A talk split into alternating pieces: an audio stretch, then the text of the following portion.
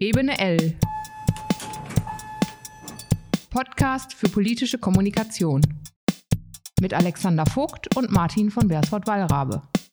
Herzlich willkommen zu einer neuen Folge Ebene L Podcast für Kommunikation. Mein Name ist Martin von Berswort Wallrabe. Alexander Vogt ist wie immer an meiner Seite und wir gehen heute der Frage nach, viele Mitglieder, starke Stimme. Wie funktioniert eigentlich politische Kommunikation in großen Organisationen? Und äh, ich glaube, wir haben den optimalen Gast für dieses Thema heute äh, einladen dürfen und freuen uns sehr. Alexander Vogt, wer ist bei uns? Der beste Gast zu diesem Thema. Wir haben heute Anja Weber zu Gast. Anja Weber ist die Vorsitzende des Deutschen Gewerkschaftsbundes in Nordrhein-Westfalen, eine Organisation mit 1,4 Millionen Mitgliedern. Und wir freuen uns sehr, Anja, dass du heute bei uns bist, dass wir miteinander darüber sprechen können, wie funktioniert eigentlich Kommunikation in so einer großen Einheit, die du hier in Nordrhein-Westfalen leitest. Ja, hallo, ich freue mich, dass ich da bin da sein darf. Wenn wir direkt eintreten, 1,4 Millionen Menschen mit Informationen zu versorgen oder auch Meinungen mit einzubeziehen, um so eine große Einheit zu steuern. Ähm, was ist da euer Erfolgsrezept?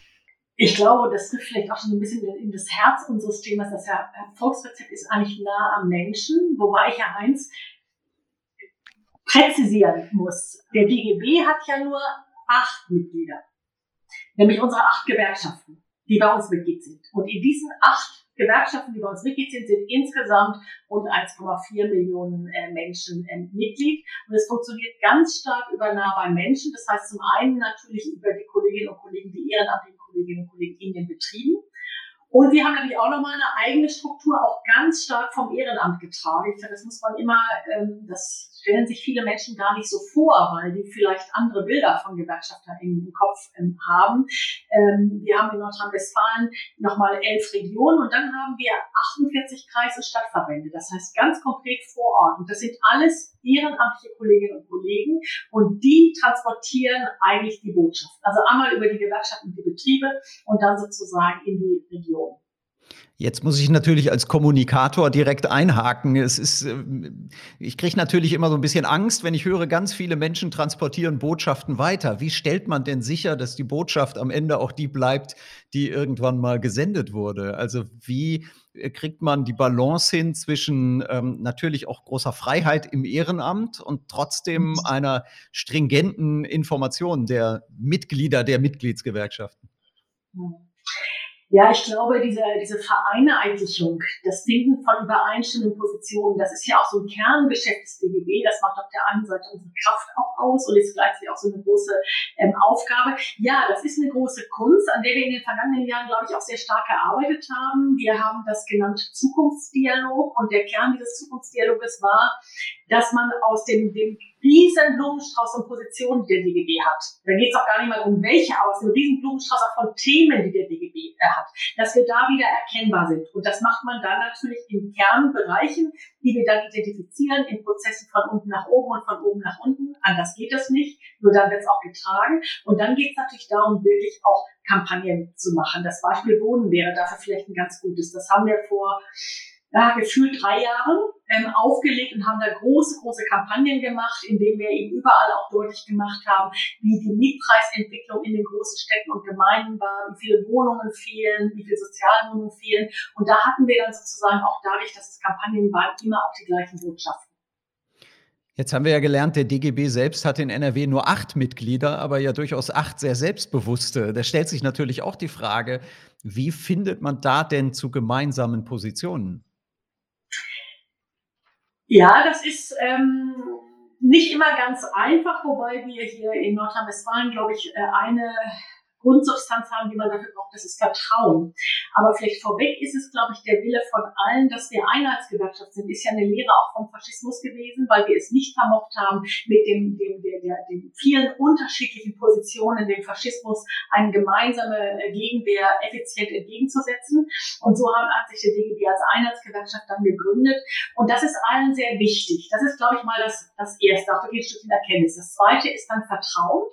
Und das Dritte ist, glaube ich, einfach auch zu akzeptieren, dass es unterschiedliche Meinungen gibt und dass es auch Zielkonflikte gibt, weil wir sind Mitgliederorganisationen und die Welt äh, eines Mitglieds äh, von Verdi in einigen Bereichen ist ganz anders als die Welt eines Mitglieds, äh, also sagen wir ein Mitglied von Verdi, was in einem in der Verwaltung arbeitet, ist ein vielleicht ein ganz anderes als das Mitglied, das in Stahlwerk arbeitet und so weiter. Also das zu akzeptieren und dann das Gemeinsame nach vorne stellen und eben immer wieder auch Lösungen zu suchen, mit denen dann alle leben können. Äh, das heißt auch, wir können jemand zu allen Dingen was sagen. Der DGB ist nicht sozusagen der universale Alles-Kommentierer, sondern wir sagen etwas dazu und wir ringen dann auch um gemeinsame Positionen an den äh, Punkten, sozusagen an unseren Kernthemen. Ähm, das ist einer der schwierigsten Prozesse, aber ist, glaube ich, auch genau etwas, was unsere, unsere Stärke ausmacht, dass wir dann tatsächlich so eine auch integrierende Kraft entwickeln können. Wenn wir uns das praktisch ansehen, wenn jetzt aktuelle Themen aufkommen, ähm, wie funktioniert das äh, von der Abstimmung her zwischen den acht Mitgliedsgewerkschaften? Musst du die alle fragen äh, bei einer Positionierung oder wie läuft das ganz praktisch ab? Ja, Ganz praktisch muss ich die auch alle fragen. Das heißt, ich muss zumindest die fragen, wo ich weiß, das ist denen besonders wichtig. Also ne, es gibt sicherlich manche Themen, da muss ich stärker mit der Gewerkschaft Erziehung und Wissenschaft intensiver in den Dis Diskurs gehen äh, äh, und manchmal auch stärker mit den Industriegewerkschaften. Aber ich muss schon einmal ein Gefühl dafür haben, was ist allen wichtig. Und es geht auch ganz praktisch so, wenn meinetwegen äh, letzte Woche hatte der Ministerpräsident eingeladen zu den Folgen des Krieges ähm, auf äh, Beschäftigung und Energieversorgung.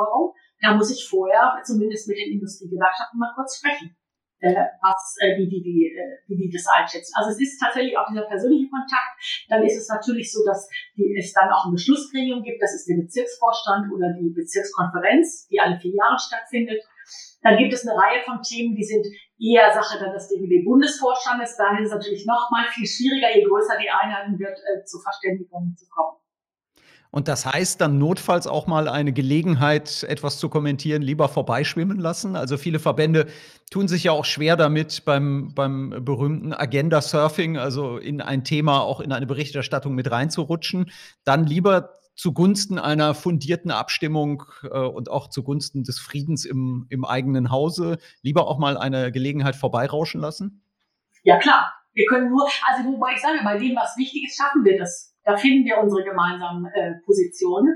Aber es ist eben auch so, es gibt vielleicht mal Bereiche, da ist das nicht so. Und äh, ich finde, das ist auch überhaupt nicht schlimm, weil es gibt ja genügend Bereiche, wo wir eine klare Position haben. Ich glaube auch, dass es in unserer heutigen, ja sehr schnelllebigen Medienzeit vielleicht manchmal auch ganz gut ist, dass man etwas intensiver sucht. Und vor allen Dingen ist es eben dann auch so, dass die Positionen, die wir einnehmen als DGB, haben häufig auch ein hohes Konsenspotenzial. Also das heißt, es ist nicht nur für uns eine akzeptable Position sein könnte, sondern auch darüber hinaus. Aber ja, man kann nicht in jedes Mikrofon zu jedem Thema beißen, was einem so hingehalten wird.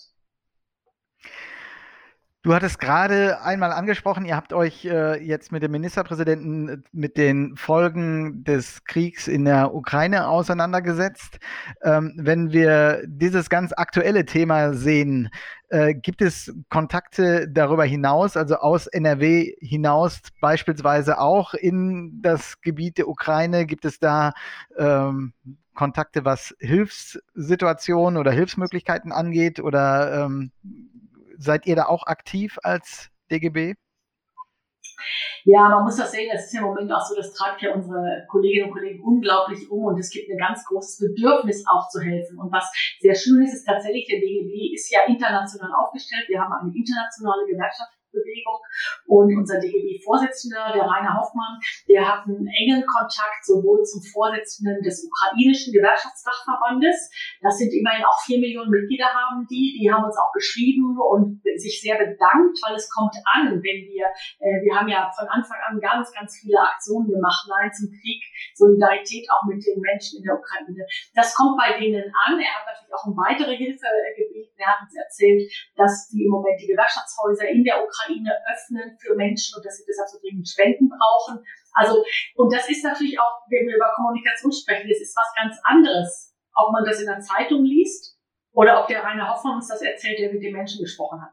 Übrigens sind wir auch in Kontakt, äh, zumindest gewesen, äh, mit den, äh, dem äh, Dachverband der russischen Gewerkschaften, ähm, die sich bis jetzt nach meinem Stand ähm, hinter Putin gestellt haben. Und auch da haben wir sehr klar gesagt, ähm, wenn, sie, wenn sie ihre Position da nicht ändern, dann können sie nicht Mitglied im Weltverband bleiben. Das ist keine Grundlage. Also es gibt da in alle Richtungen ähm, Bezüge und es ist, glaube ich, auch ganz wichtig, dass Gewerkschaften da auch sprechen, dass wir uns auch abstimmen. Wir werden uns auch über das ganze Themen, den ganzen Themenbereich, wie geht es in der Zukunft weiter, wir brauchen ja eine europäische Sicherheits- und Friedensarchitektur.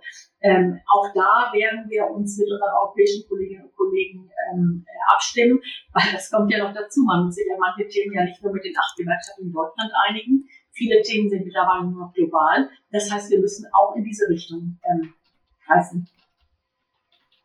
Das heißt, es gibt ein Spendenkonto des DGB äh, im Moment für die Kolleginnen und Kollegen in der Ukraine. Vielleicht können wir das in unseren äh, Show Notes, also in der Podcast-Beschreibung, auch nochmal verlinken. Genau, unter Gewerkschaften helfen. Kann man sofort in die Suchmaschine eingeben, dann findet man das und äh, dann äh, gucken wir, dass das eben auch durch die Kontakte äh, da gut ankommt. Ich glaube, das ist auch ganz äh, wichtig, weil man muss auch schon ein bisschen gucken, dass die Spendengelder, die gesammelt wird, auch wirklich ankommen. Das ist in der Ukraine auch nicht so ganz einfach. Wenn wir nochmal auf Nordrhein-Westfalen schauen, ähm, ihr habt 1,4 Millionen Mitglieder in den acht äh, Gewerkschaften, die dem Dachverband unterstellt sind. Ähm, inwieweit äh, versucht ihr neue Mitglieder dazu zu bekommen? Also es ist natürlich so, dass jede Organisation, bei uns in der Politik ist es ja nicht anders, äh, natürlich auch davon abhängig ist, wie viele Mitglieder man eigentlich hat. Also wie stark ist man gemeinsam und äh, wie viele Ideen, wie viele Meinungen kann ich eigentlich auch mit einbeziehen, um ähm, eine äh, Position zu entwickeln. Ähm, gibt es da aus deiner Sicht äh, besondere Aktivitäten, äh, gerade Mitglieder anzusprechen oder Menschen anzusprechen, die noch keine Mitglieder sind? Ja, das ist ja ein, ein, ein Kerngeschäft unserer Mitgliedsgewerkschaften allerdings, also die das mehr machen, weil die Mitgliedergewinnung findet im Betrieb statt. Weil dort werden die Menschen äh, angesprochen und das ist ja übrigens jetzt auch in den letzten äh, zwei Jahren ein Problem gewesen. Deshalb sind wir auch nicht mehr ganz bei 1,4 Millionen, sondern noch 1,3 drei, fünf Millionen oder so Mitglieder. Also es ist schon runtergegangen, weil es schlicht und einfach in den letzten zwei Jahren kaum die Möglichkeit zum persönlichen Kontakt gab. Mhm. Und am Ende so, äh, so war es immer und man muss es ja auch immer den Menschen klar machen. Ähm, ich habe mich hab neulich ein junger Kollege gefragt, hast du noch mal einen Tipp, wie kann man Mitglieder werden? Und ich habe gesagt, ich glaube, das geht nur so, dass du den Menschen sagst, wir brauchen dich.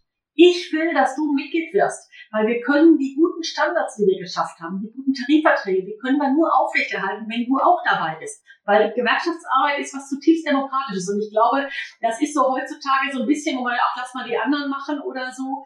Ähm, es war noch nie einfach, Mitglieder zu werden. Man musste immer diese Überzeugungsarbeit machen. Man musste auch sagen, ich möchte, dass du dich entscheidest. Und zwar für die Solidarität. So. Und das ist natürlich etwas, was uns jetzt die letzten zwei Jahre wirklich weggerutscht ist, weil man konnte nicht in das persönliche Gespräch gehen. Das haben wir gemerkt. Es sind immer noch sehr viele Menschen eingetreten. Also es ist so, ähm, dass es nicht so ist, manche sagen immer, den Gewerkschaften laufen die Mitglieder weg. Das ist Quatsch. Äh, es ist so, es laufen uns nicht genügend zu. Und das Problem ist eben auch, die Leute laufen nicht zu. Man muss sie halt ähm, ansprechen. Und ähm, das ist natürlich, ich, GBCE hat neulich erzählt, welche Anstrengungen sie unternehmen, meinetwegen so an neueren Bereichen wie Adidas oder so, da sind die Leute auch ganz anders drauf. Ja, das ist nicht der klassische Gewerkschafts äh, Gewerkschafter im Blaumann, sondern die haben da äh, Sporthosen an, manchmal ist das bauchfrei oder anders. Also es ist auch eine andere Kultur, ein anderes Lebensgefühl. Und das muss man natürlich auch ein Stück weit ähm, aufgreifen. Und das ist eine riesen Herausforderung für uns. Es gibt da sehr viele, auch sehr ermutigende Entwicklungen, aber wir sind leider ein bisschen zurückgefallen jetzt durch die Pandemie und etwas in die Hinterhand geraten da. Wir müssen da wirklich, und ich kann es auch nur alle Hörerinnen und Hörer, bitte überlegt euch das. Ähm, Gewerkschaften sind nur stark, wenn sie Mitgliederrücken haben, weil unser Kerngeschäft sind die Tarifverträge, die wir machen. Und es geht auch bauchfrei, nicht nur im Straßenbau, sondern auch in, in anderen Bereichen inzwischen. Gewerkschaften sind unglaublich divers. Das ist übrigens was, was ja auch wirklich toll ist. Ähm, und das gehört ja auch dazu. Wir müssen eben auch die verschiedensten Gruppierungen, Lebenswirklichkeiten, das muss alles zusammenfinden im gemeinsamen politischen Konzept, ist eigentlich eine tolle äh, Geschichte. Ähm, also deshalb, alle Kleidung, man darf jeden lieben, wie man auch will, das ist alles bei uns möglich. Du hattest angesprochen, man muss die Menschen persönlich überzeugen und an die Solidarität appellieren. Ähm, das ist natürlich ein Bereich, der nicht nur im Gewerkschaftsumfeld sicher wichtig ist, auch im politischen Bereich. Wir sehen, dass wir besonders viele Neueintritte haben, wenn es in Wahlkämpfe geht. Also wenn man auf der Straße ist, an Infoständen mit Menschen spricht und äh, dann auch ein Interesse für Politik da ist. Wir haben aber natürlich den ganz großen Bereich äh, im digitalen, wo ja auch immer mehr Meinungsbildung stattfindet. Ähm, wie seid ihr da aufgestellt? Also ich glaube, dass wir im Digitalen noch viel Luft nach vorne haben. Ich finde, wir sind jetzt nicht ganz schlecht. Da ist noch nicht viel passiert. Da machen auch äh, viele was. Ähm, und äh, aber wir wissen ja auch, man auch von den, den, letzten Wahlanalysen, dass einige Parteien da richtig, richtig gut waren. Leider sind ja auch die Rechtsextremen da viel besser, als wir das sind. Und insoweit, glaube ich, müssen wir das Feld mehr bedienen. Ähm, wobei ich glaube, es gehört auch dazu, digitale Kompetenz zu bedienen. Etwas ganz Wichtiges aus meiner äh, Sicht, weil das Digitale führt ja häufig auch zu mehr Verwirrung und nicht zu weniger Verwirrung. Es führt auch häufig zu Überforderung bei ganz, ganz vielen Menschen. Also das heißt, es geht jetzt nicht nur darum, dass wir alle mehr loslegen bei Social Media, sondern erstmal, dass wir digitale Kompetenz ähm, vermitteln in den Bereichen äh, und dann sicherlich auch, dass wir uns auch digital besser unterstützen. Mir fällt das auch auf, dass da häufig jeder seins macht ähm, und da sind andere besser die sich gegenseitig liken und unterstützen und teilen und solche Sachen mehr. Also ich glaube, da könnten und da müssen wir auch noch ein bisschen äh, auf jeden Fall äh, nachlegen. Aber mir ist nochmal ganz wichtig, ähm, und daran arbeiten wir auch ganz viel, das Digitale ist nicht die Lösung es ist sozusagen ein gutes Grundrauschen, was dahinter steckt. Auch wenn wir, wir haben zum Beispiel einen Zulauf an Eintritten im Digitalen, ähm, dass die Leute im Internet eintreten. Aber die tun das natürlich auch in der Regel auf der Grundlage, dass sie vorher mal von Mensch zu Mensch angesprochen äh, worden sind. Also insoweit, das ist ein sehr zwiespältiges Thema, aber ja, ich glaube, wir müssen, da haben wir noch einfach Luft nach oben.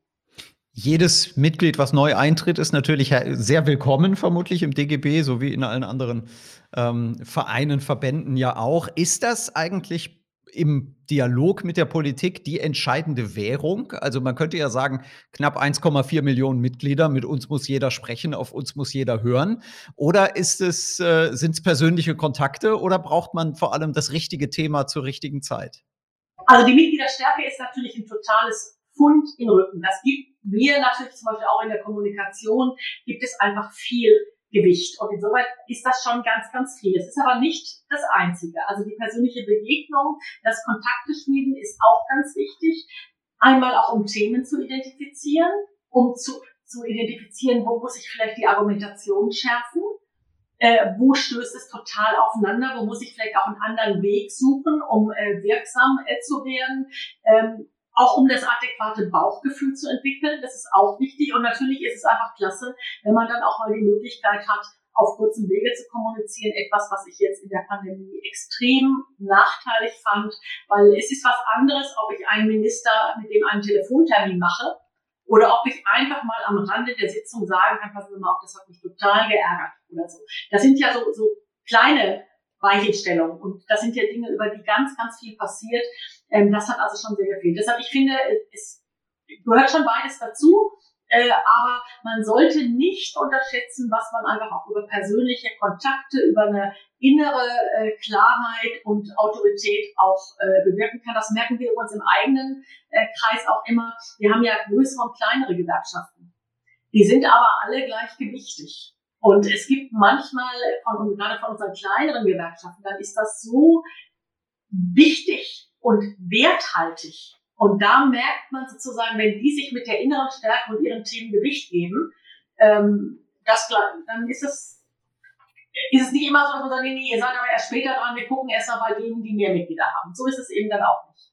Wenn wir auf die Kommunikation und die Einflussnahme auf Politik schauen, dann haben wir natürlich einmal den direkten Draht zu Abgeordneten, zu Ministerien ähm, oder zur zu anderen äh, Regierungsvertretern. Ähm, wir haben natürlich den großen Bereich der medialen Kommunikation.